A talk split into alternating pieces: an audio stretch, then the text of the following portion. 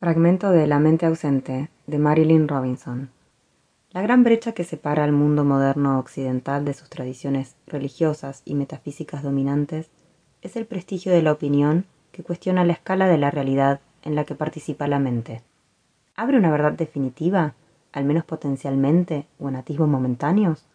¿O es una extravagancia de la naturaleza, de una complejidad brillante pero creada y radicalmente constreñida por su biología y por la influencia cultural? A cualquier afirmación sobre la mente antecede un supuesto acerca de la naturaleza de la realidad de la que es parte y que le es accesible en cierto grado como experiencia o como conocimiento. Quien controla la definición de la mente, controla la definición de la humanidad misma y de la cultura y la historia.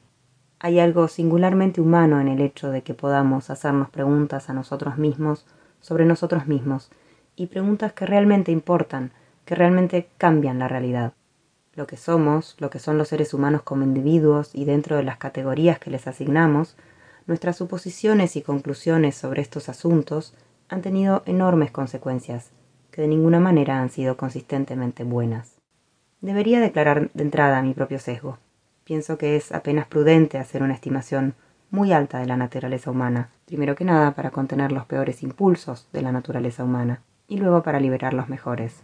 No es mi intención sugerir que haya malicia o cálculo detrás de aquellos que insisten en una definición de la mente y por lo tanto de la persona humana que tiende a disminuirnos en nuestra propia estima.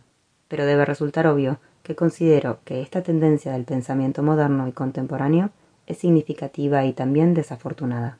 Hay una certeza característica que está presente de manera estructural en la clase de pensamiento y escritura hacia la que deseo llamar la atención, un descaro que rebaja su tema.